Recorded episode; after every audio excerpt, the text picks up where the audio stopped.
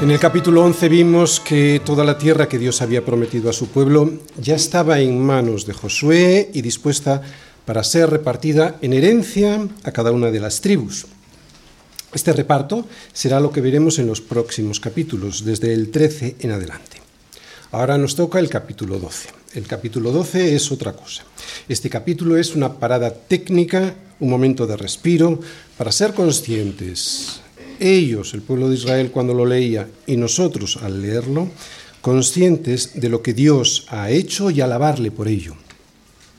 Es un momento para decirle no a nosotros, oh Señor, no a nosotros, sino a tu nombre da gloria, por tu misericordia, por tu verdad, que es lo mismo que decir por tu fidelidad, que es como lo traducen otras versiones. Os preguntaba antes si habíais leído este capítulo 12, porque parece que en este capítulo 12 hay poco que sacar, ¿verdad? Yo desde luego tenía miedo a enfrentarme a este capítulo 12 porque no veía que se podía sacar de provecho de una lista larga y aburrida de nombres de regiones y de reyes. Pero yo creo que hoy vamos a disfrutar de la palabra, como siempre, y además también vamos a disfrutar de lo que esconden entre líneas unos versículos que en principio parece que no tienen nada que decirnos a nosotros hoy, pero como siempre en las escrituras nada más lejos de la realidad. Así pues, hoy vamos a nutrirnos de la verdad para aprender lo que Dios quiere que aprendamos. Vamos a ver solo unos versículos de momento, vamos a los versículos 9, 10, 11 y 12 y los leemos. El rey de Jericó uno, el rey de Ai, que está al lado de Betel, otro. El rey de Jerusalén, otro. El rey de Hebrón, otro. El rey de Jarmut, otro. El rey de Laquis, otro. El rey de Eglón, otro. El rey de Gezer, otro. Y así hasta 31 reyes, además de recordarnos todas las regiones que habían conquistado a un lado y al otro del Jordán. En principio suena aburrido y sin embargo se trata de una gloriosa celebración de su pueblo para alabarle y para agradecerle por su gran misericordia y fidelidad. Recordemos que aunque pelearon para conseguir esta tierra, la poseyeron por gracia, por la bondad de Dios y no por ser el pueblo de Israel más que todos los pueblos, los quiso el Señor y los escogió, pues eran, como ya sabemos, el más insignificante de todos los pueblos. Solo la gracia y la misericordia de Dios sobre ellos, solo por el puro afecto de su voluntad, hizo que, de ser un pueblo esclavo, pasaran a poseer la tierra mejor enclavada del mundo, una tierra muy rica por ser un nudo de comunicaciones enclavada en distintas, un nudo de comunicaciones de distintas culturas y potencias de aquel momento. Pero el propósito por el cual Dios les había dado la tierra iba mucho más allá que de aprovecharse de ella para beneficio propio y ya está.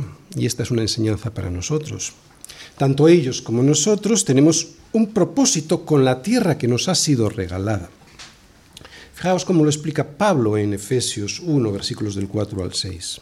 Dios nos escogió en Él, en Cristo, antes de la fundación del mundo, dice para dos cosas. Primero, para que fuésemos santos y sin mancha delante de Él. Nos escogió en amor, habiéndonos predestinado para ser adoptados hijos suyos por medio de Jesucristo, según el puro afecto de su voluntad, o sea, no por nada que hayan encontrado en nosotros el Señor, sino por el puro afecto de su voluntad, para, y este es el segundo propósito, primer para, para ser santos y sin mancha delante de Él, segundo para, para alabanza de la gloria de su nombre. Este es el propósito por el cual nos ha entregado la tierra. Dios nos escogió para darnos una tierra que es Jesús, tierra en la que poder crecer en santidad y sin mancha delante de Él. Dios nos predestinó para ser adoptados, sus hijos, no por nada que viera en nosotros, sino muriendo en amor en una cruz por nosotros, o sea, por el puro afecto de su voluntad. ¿Para qué? Para alabarle y darle la gloria. ¿Cómo? Mostrando al mundo por qué y para qué Dios nos ha dado la tierra. Así que la tierra aquí tiene un propósito mucho mayor que el que a veces le queremos dar. No es para que nos aprovechemos de sus frutos solamente, eso está muy bien, sino que tiene un propósito eterno. para nosotros y para los que nos rodean. Y ese propósito eterno es una de las cosas que hoy vamos a ver en la introducción, para así poder luego entender mejor todos los versículos que hoy vamos a leer en Josué capítulo 12. Vamos a leerlos primero y luego vamos a intentar a explicar todo esto que estamos diciendo. Josué 12, versículos del 1 al 24.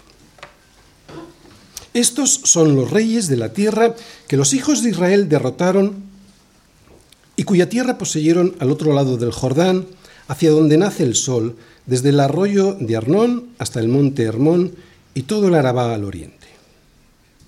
El primer rey que vemos, Seón, rey de los amorreos, que habitaba en Esbón y señoreaba desde Aroer, que está a la ribera del arroyo de Arnón y desde en medio del valle y la mitad de Galaad hasta el arroyo de Jacob, término de los hijos de Amón, y el Arabá hasta el mar de Cineret, al oriente, y hasta el mar del Arabá, el mar salado al oriente por el camino de Bet Yetzimot y desde el sur al pie de las laderas de Pisga. Y el otro territorio, el territorio de Og, rey de Basán, que había quedado de los refaítas, el cual habitaba en Astarot y en Edrei. Y dominaba en el monte Hermón, en Salca, en todo Basán, hasta los límites de Jesur y de Maaca, y la mitad de Galaad, territorio de Aseón, rey de Esbón. A estos derrotaron Moisés, siervo de Yahvé, y los hijos de Israel. Y Moisés, siervo de Yahvé, dio aquella tierra en posesión a los rubenitas, a los gaditas y a la media tribu de Manases. Hasta ahí los territorios al otro lado del Jordán. Y estos son los reyes de la tierra que derrotaron Josué y los hijos de Israel a este lado del Jordán hacia el occidente, desde Baal Gad, en el llano del Líbano, hasta el monte de Alac, que sube hacia Seir, y Josué dio la tierra en posesión a las tribus de Israel conforme a su distribución, en las montañas, en los valles, en el Arabá, en las laderas, en el desierto y en el Negev, el Eteo, el Amorreo, el Cananeo, el Fereceo, el, Ege, el Ebeo y el Jebuseo. Estos son los reyes derrotados. El rey de Jericó, uno. El rey de Ai, que está al lado de Betel, otro. El rey de Jerusalén, otro. El rey de Hebrón, otro el, rey de Jarmut, otro, el rey de Laquis, otro, el rey de Eglón, otro, el rey de Jezer, otro, el rey de Debir, otro, el rey de Geder, otro, el rey de Orma, otro, el rey de Arad, otro, el rey de Libna, otro, el rey de Adulam, otro, el rey de Maceda, otro, el rey de Betel, otro, el rey de Tapúa, otro, el rey de Efer, otro, el rey de Afec, otro, el rey de Sarón, otro, el rey de Madón, otro, el rey de Azor, otro, el rey de Simrón Merón, otro, el rey de Aksaf, otro, el rey de Taanac, otro, el rey de Megido, otro, el rey de Cedes, otro, el rey de Joninam, del Carmelo, otro, el rey de Dor, de la provincia de Dor, otro, el rey de Goim, en Gilgal, otro, el rey de Tirsa, otro. Treinta y un reyes por todos. Muertos que hablan, que hablan del poder, de la fidelidad y de la bondad de Dios. Josué 12, versículos del 1 al 24. Muy bien, el tema del sermón de hoy es, consiste en ver cómo una serie de nombres de reyes muertos hablan del poder, de la fidelidad y de la bondad de Dios. Y este tema lo voy a exponer a través del siguiente esquema. Primera parte, una introducción. Vamos a ver por qué y para qué Dios les entregó la tierra. Segunda parte, vamos a ver la unidad del pueblo de Dios en los versículos del 1 al 6. Tercera parte, el poder, la fidelidad y la bondad de Dios en los siguientes versículos, del 7 al 24. Y la cuarta parte la vamos a ver en todo el capítulo y es Dios, Señor de la historia. Primera parte, introducción ¿Por qué y para qué Dios les dio la tierra? Imaginaos el siguiente regalo, de no tener absolutamente nada a tener una tierra rica en la que vivirían en abundancia. Así se lo había dicho el Señor. Yo os sacaré de la aflicción de Egipto a la tierra del Cananeo, del Eteo, del Amorreo, del Fereceo, del Ebeo, del Jebuseo, a una tierra que fluye leche y miel pero el propósito principal no era disfrutar de esa leche y miel en abundancia. El propósito principal era hacer de ellos un pueblo fiel que diera testimonio del Dios verdadero. De hecho, es lo mismo que ha pasado con nosotros, que fuimos liberados de la esclavitud, no solo para disfrutar de la libertad que nos da Cristo y por lo tanto no caer en las trampas de este mundo, sino para poder testificar al mundo desde nuestra tierra de libertad que es Cristo en nuestro corazón, que es Cristo reinando en nuestro corazón, que Dios también puede liberarles a ellos de la esclavitud del pecado que les lleva a la muerte aquí y allí. ¿Os dais cuenta del propósito por el cual tenemos la tierra? Tenemos que ser, pues, conscientes una vez más de que todo lo que aquí vemos no se trata de nosotros, se trata de Dios. Es Dios lo que aquí y por toda la Biblia podemos observar su propósito. Otra cosa es que a su pueblo Dios lo bendiga con tierra en la que fluye leche y miel para sostenerlo, para animarlo y darle una esperanza de futuro. Claro, pero como decimos, no se trata de nosotros, nunca se trató de nosotros. Fue Dios, desde antes de la fundación del mundo, el que diseñó un plan que incluía escoger a un pueblo al que le dio una promesa, que incluía entregarle una tierra para que desde esa tierra pudiesen testificar al resto de los pueblos. ¿Os dais cuenta cuál es el propósito de la tierra en la que fluía leche y? Una tierra en la que nacería uno de ellos, un descendiente del pueblo de Israel, uno en el que serían benditas todas las naciones. Así que lo que acabamos de leer es parte del cumplimiento de ese plan ideado por Dios desde antes de la fundación del mundo. La conquista de la tierra era parte de ese proyecto redentor de Dios para acabar con el pecado que sabía que iba a ocurrir y la única manera de poder hacerlo era exponerlo para poder juzgarlo en los pecadores o en su Hijo Jesucristo. Es cierto que podía no habernos creado, pero yo se lo agradezco. Además, oh hombre, ¿quién eres tú para que alterques con Dios? ¿Dirá el vaso de barro al que lo formó, ¿por qué me has hecho así? Dios es soberano y yo le agradezco la oportunidad de vivir pesar de las dificultades que hay por el camino, porque Él me ha dicho que las aflicciones del tiempo presente no son comparables con la gloria venidera que en nosotros ha de manifestarse. Y yo quiero eso. Yo deseo eso. Soy así de ambicioso. Así que aquí tenemos que ver en este capítulo como el punto de partida en el que Dios, donde Dios iba a revelar al mundo poco a poco, ¿no? Paulatinamente, pero definitivamente. ¿Cómo? En una tierra a través de un pueblo. Ya lo había hecho desde el inicio de los tiempos, pero ahora escoge un pueblo, por eso le da una tierra, una tierra en donde Dios nos iría mostrando su voluntad a los hombres, un reino en el que habría profetas, sacerdotes y un templo para sacrificar animales inocentes por el pecado del pueblo. Un pueblo en, o una tierra o un reino en el que después nacería su Hijo, el Hijo de Dios, el Cordero que quita el pecado del mundo, para salvación a todo aquel que en él cree. ¿Os dais cuenta? Este es el entendimiento previo que todos tenemos que tener sobre las intenciones de Dios al darles esta tierra. Esta tierra que vemos ya en el capítulo 12, finalmente entregada. Debemos saber ¿Por qué y para qué Dios se la dio? Porque la conquista era parte del plan redentor de Dios. Segunda parte. La unidad del pueblo de Dios. Estos son los reyes de la tierra que los hijos de Israel derrotaron y cuya tierra poseyeron al otro lado del Jordán, hacia donde nace el sol, desde el arroyo de Arnón hasta el monte Hermón y todo el Araba al oriente. ¿Cuál es la tierra? Pues la del rey Seón y la del rey Og. Seón, rey de los amorreos que habitaba en Esbón y señoreaba desde Aroer, que está a la ribera del arroyo de Arnón, y desde en medio del valle y la mitad de Galaad, hasta el arroyo de Jacob, término de los hijos de Amón. Y el Arabá hasta el mar de Cineret al oriente, y hasta el mar del Arabá, el mar salado al oriente, por el camino de Bet Yesimot, y desde el sur al pie de las, de las laderas del Pisga.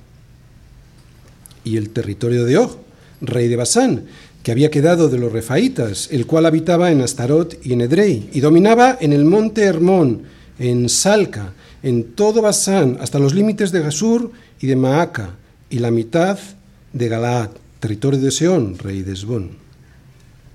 A estos derrotaron Moisés, siervo de Yahvé, y los hijos de Israel. Y Moisés, siervo de Yahvé, dio aquella tierra en posesión ¿a quién? A los rubenitas, a los gaditas y a la media tribu de Manasés. Desde que hemos iniciado este libro, el libro de Josué, hemos estado viendo las acciones que llevó a cabo el ejército de Israel para conquistar la tierra prometida. Para ello debían pasar el Jordán, porque la tierra prometida estaba pasando el Jordán, luchar y tomar esa tierra que, como digo, estaba al otro lado del río. Pero antes había habido otras victorias previas a estas y que podían quedar en el olvido es lo que nos muestran estos versículos, las conquistas correspondientes a la época de Moisés.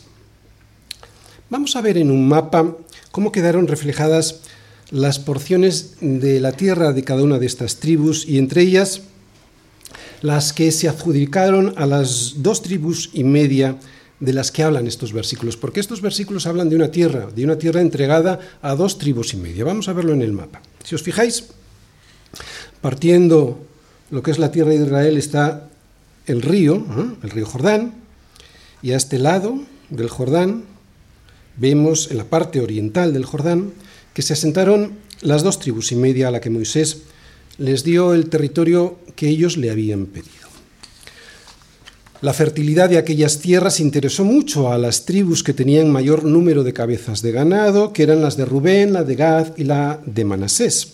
Si os fijáis, al norte de los territorios conquistados por Moisés se estableció la media tribu de Manasés, la parte central fue dada a la tribu de Gad y la del sur fue entregada a la tribu de Rubén. Bien, Después de entender que la conquista de la tierra era parte del plan redentor de Dios para que su pueblo pudiese tener una tierra desde la que dar testimonio al resto de los pueblos, en estos versículos podemos ver la importancia que Dios le da a la unidad de su pueblo. El autor quiere dejar claro en estos versículos que acabamos de leer varias cosas. Primero, que Israel también vivía en aquella parte, al otro lado del Jordán, que de nada les valdría haber conseguido la tierra si empezaban a pelearse entre ellos, unas tribus y otras. Que el testimonio de Dios estaba en juego si el comportamiento de su pueblo no era el correcto. Por eso en estos versículos vemos lo que Dios quiere es salvaguardar la unidad del pueblo del Señor. ¿Por qué digo esto? Bueno, lo digo porque las dos tribus y media temían que llegara un día en el que el resto de las tribus no las consideraran parte de Israel. De hecho, en el capítulo 22 se ve un conato de guerra debido a la construcción de un altar por parte de estas dos tribus y media que quedaron al otro lado del Jordán. ¿Por qué lo edificaron? ¿Por qué edificaron este templo aparte del tabernáculo de reunión que ya se había establecido en Silo? Bien, estas dos tribus y media que recibieron, como hemos visto, por herencia las tierras al este del Jordán, como compromiso por parte de Moisés de pasar a pelear ellos, los primeros, estas dos tribus y media, los primeros para conquistar la tierra prometida, como ya hemos visto, construyeron un altar, pero no para hacer sacrificios, porque eso sería un sacrilegio que rompería la unidad del santuario y del sacerdocio únicos, sino que lo construyeron, lo edificaron, para que en el futuro los hijos de aquellos que se quedaron en la tierra de la promesa no acusasen a los hijos de estas dos tribus y media que no eran parte del pueblo del pacto. No voy a entrar ahora en el acierto o no de construir este altar, lo haré cuando lleguemos al capítulo 22. Lo que sí voy a hacer ahora es deciros que seguramente lo que había era miedo por parte de las dos tribus y media de que llegase un día en el que el resto de las tribus no les reconociesen como parte del pueblo. Por eso, terminada la conquista, que es en el punto en el que estamos ahora, en el libro de Josué, y al regresar a las tierras que les habían sido entregadas al otro lado del Jordán, ellos pensaron que sería muy buena idea hacer visible esa unidad con el resto del pueblo, edificando un altar para que todos vieran que ellos también adoraban a Yahvé. Hay que recordar que toda la congregación de los hijos de Israel se reunió en Silo y erigieron allí el tabernáculo de reunión, después de que la tierra les fue sometida. A partir de ese momento, entonces, todas las ofrendas serían hechas en aquel santuario, ¿no? En aquel santuario único donde los, sacerdotes sacrificarían las ofrendas al Señor. Pero como ya os he dicho yo, estas dos tribus y medias al regresar a sus tierras y justo antes de cruzar el río para ingresar en esas tierras que les habían sido dadas, edificaron un altar que afrentaba a la unidad del culto y la adoración. Cuando el resto de las tribus se enteraron, se juntaron para pelear contra ellos. Pero estos, las dos tribus y medias, le respondieron, lo hicimos más bien por temor de que mañana vuestros hijos digan a nuestros hijos que tenéis vosotros con Yahvé Dios de Israel. ¿Os dais cuenta? Ahora yo creo que podemos entender mucho mejor el propósito por el cual están escritos estos versículos del 1 al 6 del capítulo 12 incluyen detallada y cuidadosamente todas las victorias previas al paso del pueblo de Israel del río Jordán. Es como si el Señor le recordase a todos, yo fui el que les concedió esas victorias y mi pueblo también es ese que vive al otro lado del río Jordán. Ahora podemos entender mejor el significado profundo de estos versículos. Lo que aquí Josué nos está mostrando son las conquistas de todo el pueblo, no solo las suyas al pasar el Jordán, sino también las que consiguieron con Moisés. Lo que aquí Josué nos está mostrando es algo sagrado para el Señor. La unidad del pueblo de Dios. Aplicación práctica para nosotros. Todos los que creemos en el Dios que se ha manifestado en carne en Jesucristo, somos hermanos en Él y tenemos un mismo espíritu. Hay gente que se llama cristiana, pero que pone por delante las escrituras, por delante de las escrituras, su propia opinión sobre las cosas. Pero si de verdad nos creemos lo que Dios dice en ellas, seamos de la denominación que seamos, de la tribu de Judá o de la tribu de Manasés, debemos saber que nadie queda excluido de la heredad de la tierra que Dios tiene para sus hijos. Si no adulteramos las escrituras, añadiendo o quitando lo que no nos interesa, y creemos, creemos literalmente que Dios vino en carne para morir por nuestros pecados, entonces todos esos tenemos una herencia ya aquí como una sombra de la que tenemos allí en los cielos. Otra vez, ¿qué podemos aprender de esto, de estos versículos que nos muestran la unidad? Pues solemos estar apartados unas tribus de otras. Más aún, incluso dentro de una misma denominación o incluso dentro de una misma iglesia, podemos encontrarnos con algunos, incluso nosotros mismos, que consideran que sus hermanos que no forman parte de ella. ¿no? ¿Por qué? Pues porque social o económicamente no son de su misma condición, porque tienen ideas diferentes en cuanto a la liturgia, el tipo de alabanza o el tipo de gobierno de la iglesia local, porque no conocen la Biblia como la conoce él, porque se les ve a unos muy exaltados en las oraciones o porque se les ve a otros en esas oraciones, en esas formas de expresar delante del Señor de una manera más íntima y recogida. Y dicen que a esos les falta el Espíritu Santo, o porque ve a los otros como perdedores, cuando todos nosotros éramos perdedores antes de que Cristo nos sacase de la muerte a la vida.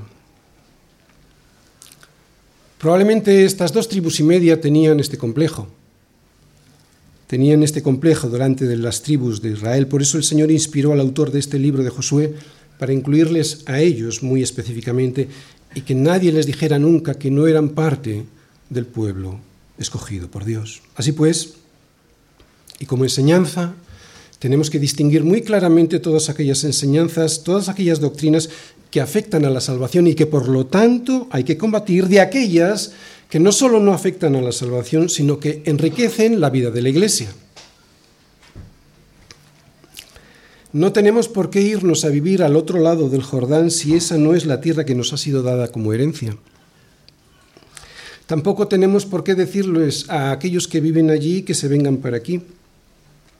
¿Entendéis lo que quiero decir? Unos han sido llamados a hacer unas cosas y otros otras, y por eso nadie está fuera del pueblo de Dios. Eso es. Lo que sí podemos hacer es alegrarnos. Alegrar, alegrarnos por la diversidad del llamado del Señor a su pueblo. Unos tenían muchas y muy buenas cabezas de ganado, otros tenían otras habilidades y otros habían sido llamados a ser sacerdotes para el Señor. ¿Qué nos enseñan estos versículos? Nos enseñan que Dios, delante de Dios, nadie pertenece a ningún grupo exclusivo que sea el favorito del Señor. No hay pastor, ni maestro, ni evangelista que esté por delante de nadie por el mero hecho de serlo. Nadie. Que nadie tenga ningún complejo por pertenecer a la media tribu de Manasés.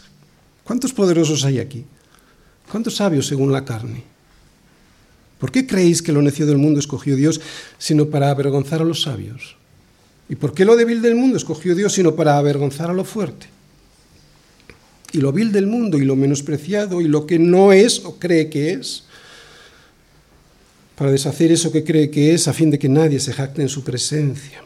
Así que la unidad del pueblo de Dios, basada en un mismo espíritu, no estoy hablando aquí de ecumenismo o de ese falso ecumenismo, la unidad del pueblo de Dios basada en un mismo espíritu es fundamental para la Iglesia.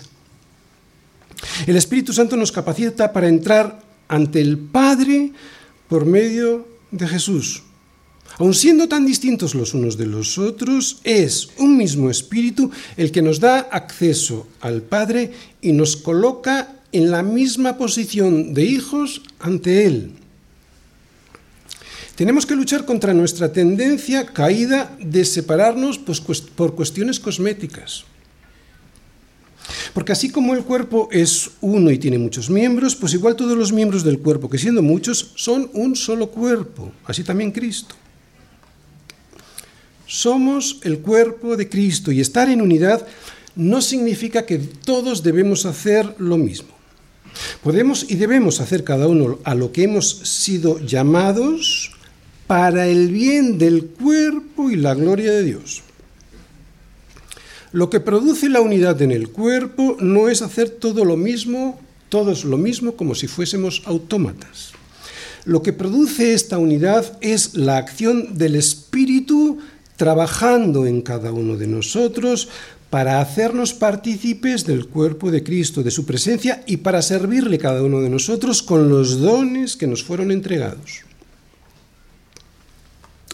Debemos saber que hubo siervos, otros antes que nosotros, y otros con nosotros que también han sido llamados y son llamados a tomar la tierra en posesión, aunque ellos tengan vacas y ganado, la tribu de Manasés, y nosotros no, la tribu de Judá.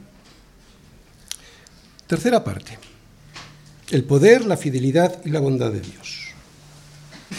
Y estos son los reyes de la tierra que derrotaron Josué y los hijos de Israel a este lado del Jordán hacia el occidente, desde Baal Gad, en el llano del Líbano hasta el monte de Alac, que sube hacia Seir, y Josué dio la tierra en posesión a las tribus de Israel, conforme a su distribución, en las montañas, en los valles, en el Arabá, en las laderas, en el desierto y en el Negev, el Eteo, el Amorreo, el Cananeo, el Fereceo, el Ebeo y el Jebuseo. Y aquí vienen los reyes. El rey de Jericó, uno. El rey de Ai, que está al lado de Betel, otro el rey de Jerusalén, otro, el rey de Hebrón, otro, el rey de Jarmut, otro, el rey de Laquis, otro, el rey de Glón, otro, el rey de Jezer, otro, el rey de Debir, otro, el rey de Geder, otro, el rey de Orma, otro, el rey de Arad, otro, el rey de Libna, otro, el rey de Adulam, otro, el rey de Maceda, otro, el rey de Betel, otro, el rey de Tapúa, otro, el rey de Efer, otro, el rey de Afec, otro, el rey de Sarón, otro. El rey de Madón, otro. El rey de Azor, otro. El rey de Simrón Merón, otro. El rey de Aksaf, otro. El rey de Taanac, otro. El rey de Megido, otro. El rey de Cedes, otro. El rey de Joneam, Joceneam del Carmelo, otro. El rey de Dor, de la provincia de Dor, otro. El rey de Goim en Gilgal, otro. El rey de Tirsa, otro. Treinta y un reyes por todos. ¿Os ha parecido aburrido? Parece aburrido, ¿verdad? Ver todos estos nombres de reyes derrotados. ¿Os ha parecido una lectura que no tiene mucho sentido? ¿Y si en vez de estos nombres de estos reyes pusiésemos los reyes que gobernaban nuestro corazón antes de que Jesús reinara en el que nos dio, en la tierra que nos dio, que es nuestro corazón redimido? Vamos a intentarlo.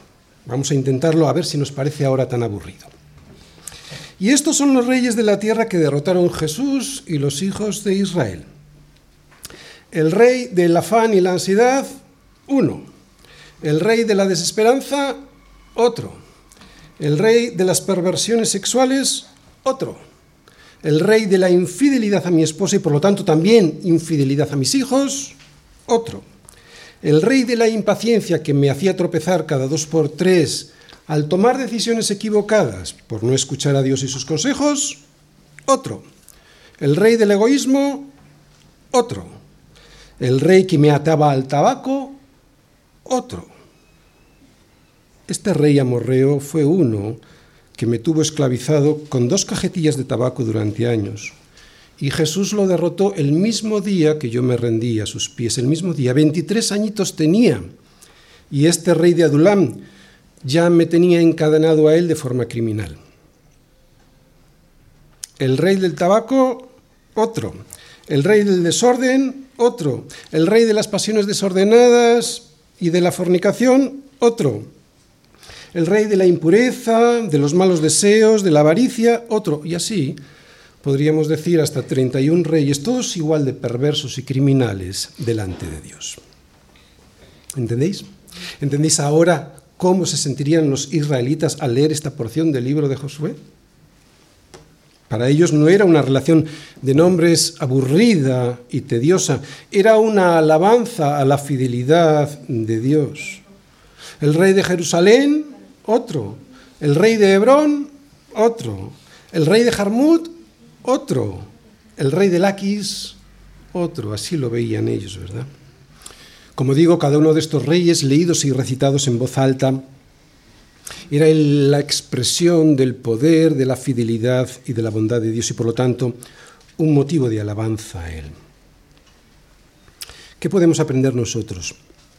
Bien, creo que si nosotros hiciésemos una lista parecida a esta, una con reyes que el Señor derrotó en nuestra vida, una como la que yo he mencionado antes y la, y la recitásemos todos los días, llegaríamos a tener una idea más elevada de quién es Dios y de lo que hizo por nosotros, y dejaríamos de estar como tantas veces estamos, abatidos y decaídos, cuando deberíamos estar eufóricos por la limpieza que Dios ha conseguido hacer en la tierra que Él nos regaló.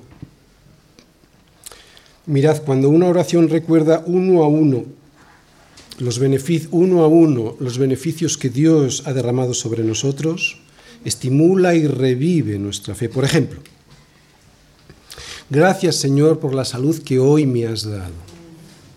Gracias Señor por la comida que hoy he comido. Gracias Señor por la misericordia y cuidado que has tenido conmigo y con los míos en la carretera esta tarde. Esto aviva nuestra fe. Sin embargo, cuando nuestra oración es genérica, por ejemplo, gracias Señor por todas tus misericordias, corremos el riesgo de convertir esto en un simple rezo que se olvide de lo que realmente hay detrás, que es una verdadera alabanza y gratitud a Dios. Así que siempre tenemos que dar gracias a Dios de forma detallada y enseñar a hacerlo así a nuestros hijos. Cuarta parte. Dios, Señor de la historia. Bien, en este capítulo podemos ver como una sombra lo que Dios hizo al vencer en la cruz a los principados y a las potestades de este mundo y también lo que hará definitivamente con ellos cuando regrese a por los suyos para llevarnos con Él en gloria. Ese día en el que el séptimo ángel toque la trompeta y haya grandes, y haya grandes voces en el cielo que digan, los reinos del mundo han venido a ser de nuestro Señor y de su Cristo. Los grandes reinos del mundo han venido a ser de nuestro Señor y de su Cristo, y Él reinará por los siglos de los siglos. ¿Eh? ¿Os dais cuenta? Es exactamente lo mismo. Estos versículos o este capítulo está apuntando a ese día, a ese día en el que vendrá Jesucristo a ser nuestro Señor y el Cristo. Este capítulo 12 es un resumen de la conquista. Finalmente la tierra había sido entregada, a partir de ahora está dispuesta para ser repartida entre las tribus de Israel. Josué, como un tipo de Cristo, como un tipo de Jesús, tomó toda la tierra, pero ahora hay que proceder a establecer los asentamientos. ¿Mm? A partir de ahora vamos a ver cómo entrega la tierra y cómo se toman los asentamientos. Y algo muy importante que vamos a ver. A partir de aquí, todas las tribus se van a encargar de limpiar su territorio de aquellos enemigos que todavía quedaban por allí pululando, que es lo mismo que nos pasa a nosotros cuando vuelven por nuestro corazón esos reyezuelos que intentan reinar de nuevo sobre su antiguo territorio, ¿entendéis? Pero este capítulo que al principio nos parecía aburrido y sin mucha enseñanza, nos tiene que dar esperanza. Nos tiene que dar esperanza porque aunque nosotros somos un instrumento en las manos de Dios para hacer esa limpieza que digo que tenemos que hacer y que vamos a ver cómo la hacen las tribus, y que la meta es entrar en el reposo, nunca debemos olvidarnos que la guerra es de Dios. Siempre fue de Dios y será de Él. Él está involucrado en ella personalmente y esa es la mayor garantía de nuestra victoria. ¿Qué quiero decir con esto? Quiero decir que estos reyes, estando muertos, hablan. Por eso cuando vayas viendo en tu vida a cada uno de esos reyes derrotados, recuerda que fue Cristo quien los venció primero sobre una cruz, la cruz del Calvario. Por eso tú puedes ir venciéndolos hoy. Y además que más tarde vendrá en gloria para someterlos definitivamente. Otra vez. ¿Qué nos enseña todo este capítulo? Este capítulo entero nos enseña que Dios es el Señor de la historia.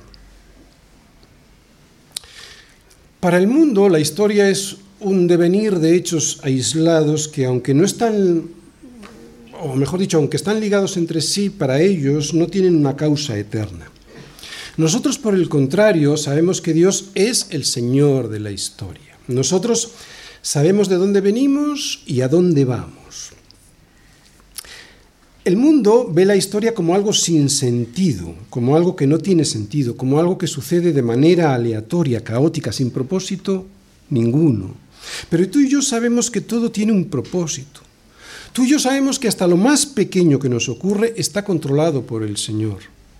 Más aún, nosotros sabemos que a los que aman a Dios todas las cosas les ayudan a bien. Por eso no debes sufrir, o por lo menos no debes sufrir como el mundo sufre, al ver la deriva de este mundo. Dios tiene el control de la historia. Es cierto que esto es desolador, pero tú y yo vemos en este capítulo y en el resto de la Biblia que aunque se amotinen las gentes y los pueblos piensan cosas vanas, el que mora en los cielos se reirá, el Señor se burlará de ellos. Tú, mi hermano, sabes de dónde vienes y a dónde vas, y que lo que ahora está sucediendo no son acontecimientos que se escapan al control de Dios. No digo que vayas por la vida aplaudiendo con las orejas. Es todo dramático. Pero has de descansar en la soberanía absoluta de Dios sobre la historia. Nos gustaría conocer todos los planes de Dios, pero debemos ser pacientes y humildes porque las cosas secretas pertenecen al Señor nuestro Dios. Lo que sí sabemos es que Dios no está de brazos cruzados. Ahora mismo, a pesar de todo lo que estáis viendo en la historia, Él está reuniendo a su pueblo. A través de los acontecimientos de la historia, Él está llamando de entre todas las naciones a un pueblo para sí. Y es hermosísimo, como lo dice Ezequiel. Los que queráis podéis ir a Ezequiel capítulo 36, versículos del 24 al 27 y lo leemos. Yo os tomaré de las naciones y os recogeré de todas las tierras y os traeré a vuestro país. Ahí estás tú. Esparciré sobre vosotros agua limpia, el Espíritu Santo limpiándonos a través de la palabra. Y seréis limpiados de todas vuestras inmundicias y de todos vuestros ídolos os limpiaré. Os daré corazón nuevo y pondré mi espíritu nuevo dentro de vosotros y quitaré de vuestra carne el corazón de piedra y os daré un corazón de carne. Y pondré dentro de vosotros mi espíritu y haré que andéis en mis estatutos y guardéis mis preceptos y los pongáis por obra. Todo lo que veas en la prensa o en la televisión tiene que ver con Dios y su control sobre la historia de la humanidad. No sé si lo sabías, pero la Iglesia es el centro de la historia. Tú y yo somos el propósito por el cual todo lo que ocurre, ocurre.